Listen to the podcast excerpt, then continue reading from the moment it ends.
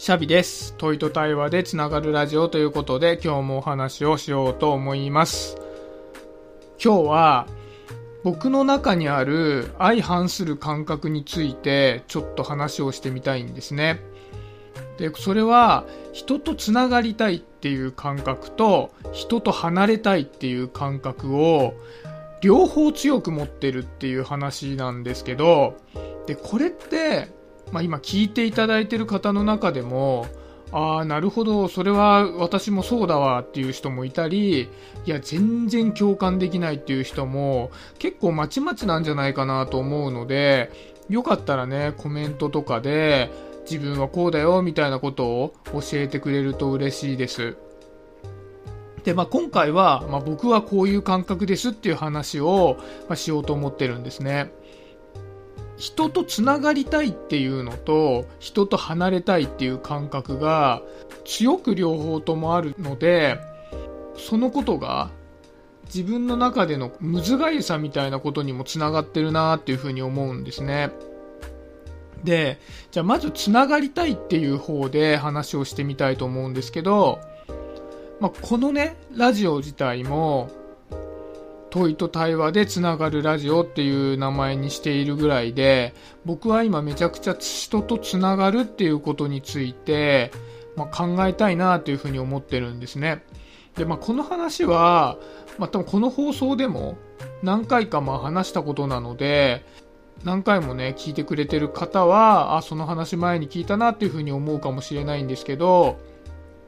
僕はもともと人が自分の元から離れていってしまうっていう風な気持ちになるのが怖いっていうのがもともとあったっていうのに割と最近気づいたんですね。で、やっぱり人が離れていってしまうのが怖いので、じゃあ自分は今までどうやって生きてきたかっていうと、人に必要以上に近づかないっていう打ち手を取ってきたんですね。で、それは何でかっていうと、自分の元から人が離れていかないっていうことを達成するには、離れていったなって感じるほど自分が近づいてないっていうのが一番の打ち手なんですよね。その、ある程度の距離をキープしておけば、人が自分の元から離れていくことはないので、まああんまりね、僕は人に必要以上に近づかないようにしてきたんだなっていうふうに思うんですね。まあこれは、まあ人見知りとか、友達とうまくコミュニケーションできないとかそういう表面的な話ではなくてどちらかというと誰かと少し仲良くなるみたいなのは、まあ、比較的得意だったりするんですけど、まあ、それはコミュニケーション上の話であってこう心理的に人と深く仲良くなるみたいなことが、まあ、ちょっと苦手だったりしてたんですね。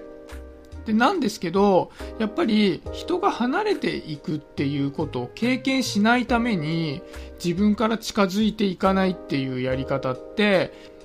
それをやってしまうと僕は誰とも深くつながっていけないっていうことにもつながるわけじゃないですか。それはとっても寂しいなと思ったので、まあ、今人とつながるっていうことを、ま、考えたいなというふうに思ったわけですね。なので僕は人とつながりたいっていう欲求は確実に強く持っているっていうのがまず1点あるんですね。でただ今度逆の話をすると僕は前から人から離れたいっていうふうに思うことが結構多くてでそれは、まあ、今の話とはちょっと全然違う話になってくるんですけど例えば僕集合写真とかめちゃくちゃ苦手なんですよ。集合写真を撮っている状態っていうのが結構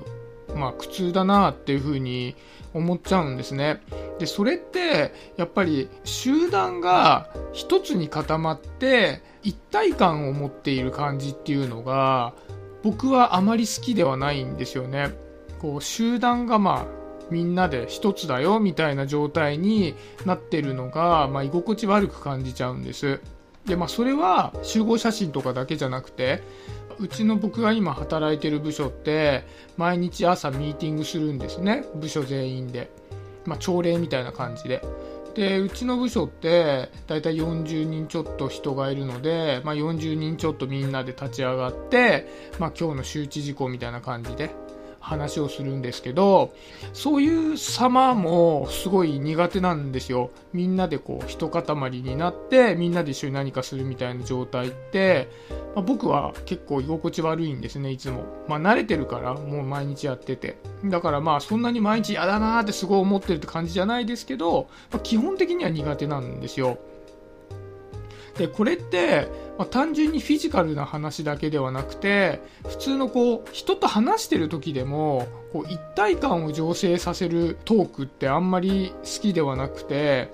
まあ、例えば、職場ってよく、まあ、上司の悪口とかになっちゃったりするじゃないですか。それで、まあ、例えば、まあ、あの上司本当にダメだよね、とか言って、そうなんだよ、あの人何にも分かってないんだよ、みたいなことで盛り上がったりするんですよね。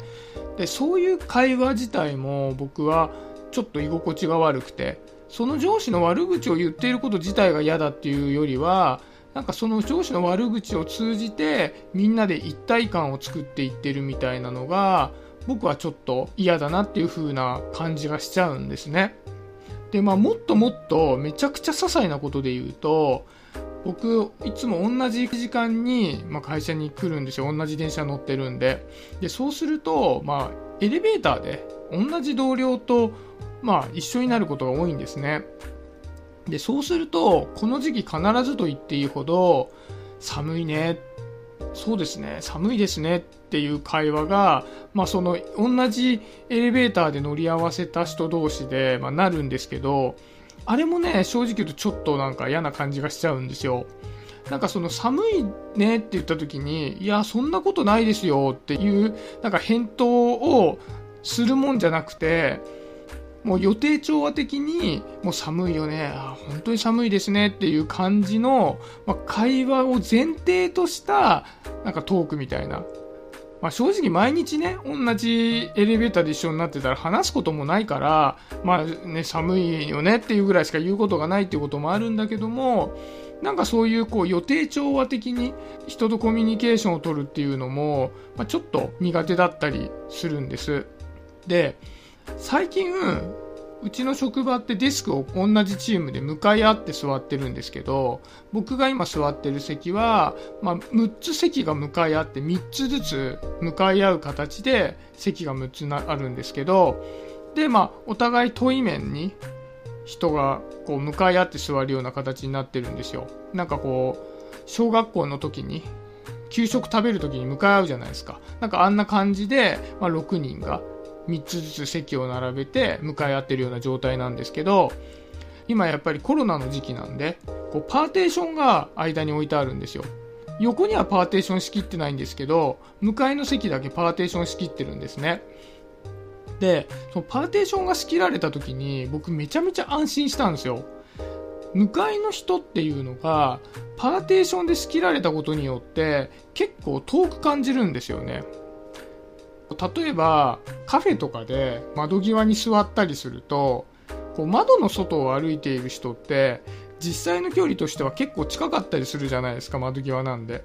なんですけど、1個窓を隔ててることで、窓の外を歩いている人とカフェの中で座っている自分って結構遠くに感じたりするじゃないですか。で、あれと同じで、パーテーションが仕切られたことで、僕はなんとなく同じ空間を共にしてないみたいな感覚になることができて、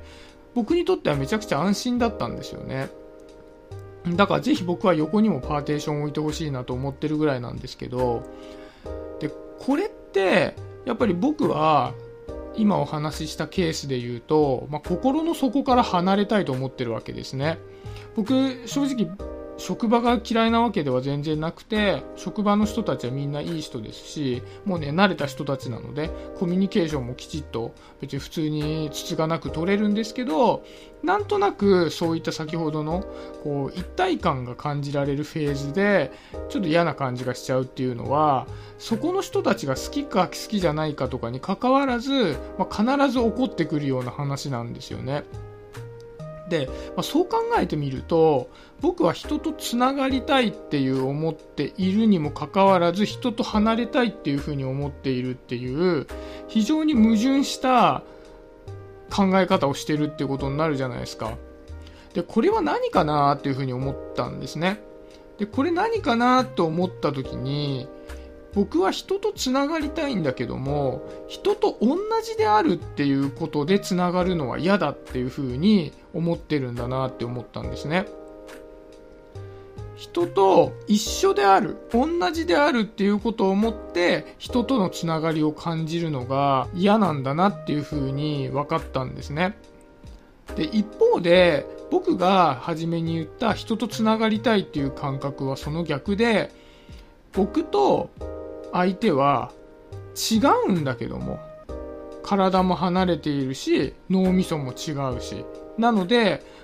分かち合うことはできないんだけどもそれでもお互いを知り合うことで違うことによってつながれるよねっていう感覚を得たいんだなってことに気づいたんですね。だから僕にとってつながるっていうことの定義の違いみたいなのがあってみんなと同質である、同じであるっていうつながり方っていうのは僕に対、僕にとっては本意ではなくて、人との違いを分かり合うことによって、つながりを感じるっていうことを僕は培っていきたいなっていうふうに思ってるんだなっていうふうに、なんかね、今日ね、あのー、なんかね、最近そんなことを思ってるんです。なんでね、まあそのね、人とつながりたいと思ってる人ばかりではないと思うんですけど、このまあつながりの感覚について、もしかしたらね、こう皆さん違う感覚を持たれてるのかもしれないなと思うんですよね。人とは一切つながりたくないと思ってる人もいるかもしれないし、もうありとあらゆるケースでつながりたいと思ってる人もいるかもしれないし、つながりたい感覚がちょっと違う人もいるかもしれないんで、なんかね、この辺の感覚って、皆さん違うと思ってそこが面白いところかなと思うのでぜひぜひ教えてくれると嬉しいです。はい今日はそんなところで終わりにしようかなと思います。今日もありがとうございました。シャビでした。バイバイ。